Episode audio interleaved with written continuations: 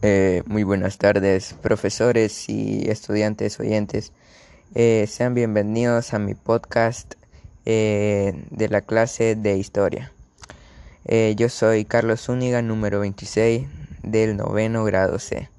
en esta tarde ven, yo vengo a hablarles a ustedes acerca de mi tema, el cual se titula El feudalismo. El feudalismo ya ya varios de ustedes lo han escuchado ya que lo recibimos en clase con el profesor Germán. Eh, bueno, y me pareció bueno hablarle o repasarle, hacer un repaso acerca de ello. Eh, para empezar, el feudalismo fue una forma de organización social y política basada en las relaciones de vasallaje entre los vasallos y los señores feudales. El, el feudalismo tiene sus orígenes en la decadencia del Imperio Romano y predominó en la época durante la Edad Media.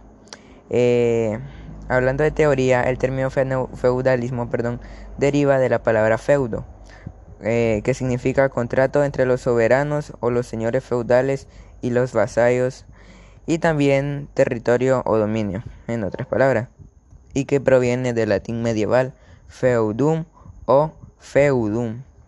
Eh, eh, algunas características que destaca el feudalismo eh, a nivel social, político y económico eh, presentó una serie de características.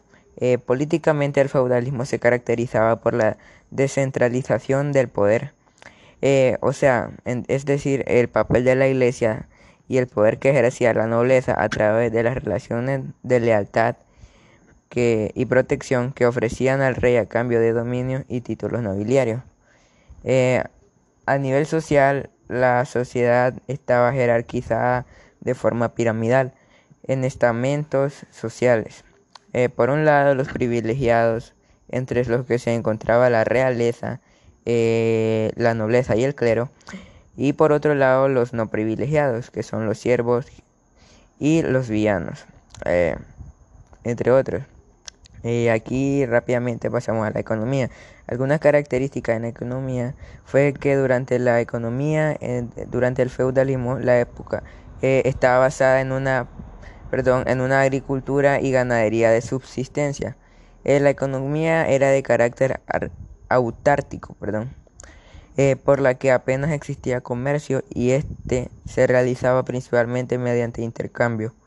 la fuente de riqueza estaba en la propiedad de la tierra, que estaba en manos de, los señores feudales.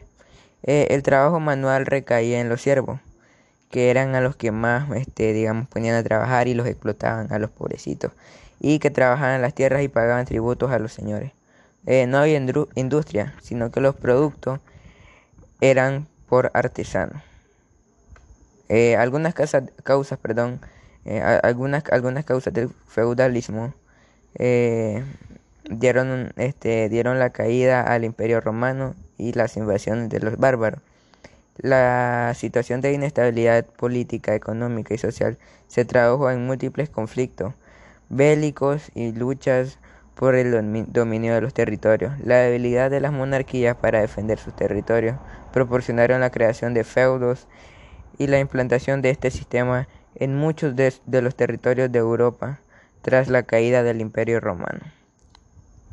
Eh, eh, hacemos una corta pausa y continuando, perdón, continuamos con las consecuencias del feudalismo. Y muy buenas tardes chicos, volvemos de nuevo a nuestro podcast, eh, ahora con las consecuencias del feudalismo. bueno, en el orden político, el señor feudal se comportaba en sus dominios como un pequeño soberano local, residía en su castillo, centro de una minúscula corte formada por sus vasallos, quienes lo asistían en, sus resoluciones más importantes. Eh, en el orden social, el vasallo se convirtió en obligatorio después del siglo X y el poder de los señores feudales adquirió características incuestionables eh, la aristocracia encabezaba la sociedad sobre la base de la riqueza que proporcionaba la posesión de tierras. Eh, tierras, perdón.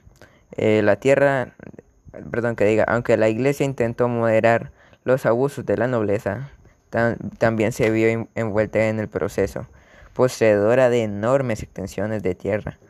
Consideró muchas veces a sus pastores, los obispos, como señores laicos que acumularon riquezas y cargos. Eh, volvemos, hacemos una corta pausa y regresamos con la importancia. Gracias. Eh, volvemos, mi estimada radio audiencia. Eh, ya para terminar y concluir con este podcast con la importancia del feudalismo. en la administración, hablando de administración, la importancia de esto es que fue un periodo comprendido entre el siglo X y el siglo XV. Perdón, siglo V y siglo XV este se divide en tres épocas, que son las invasiones, el régimen feudal y la organización social. Eh, durante, y ya en fin, en conclusión, para terminar, durante el feudalismo las relaciones sociales se caracterizaron por un régimen de servidumbre.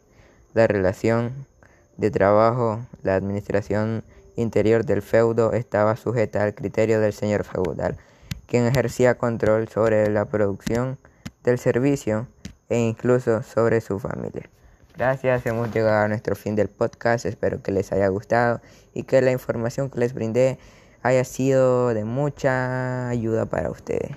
Gracias, estuvo con ustedes Carlos Zúñiga y espero que esto les haya servido. Pasen buen día. Gracias.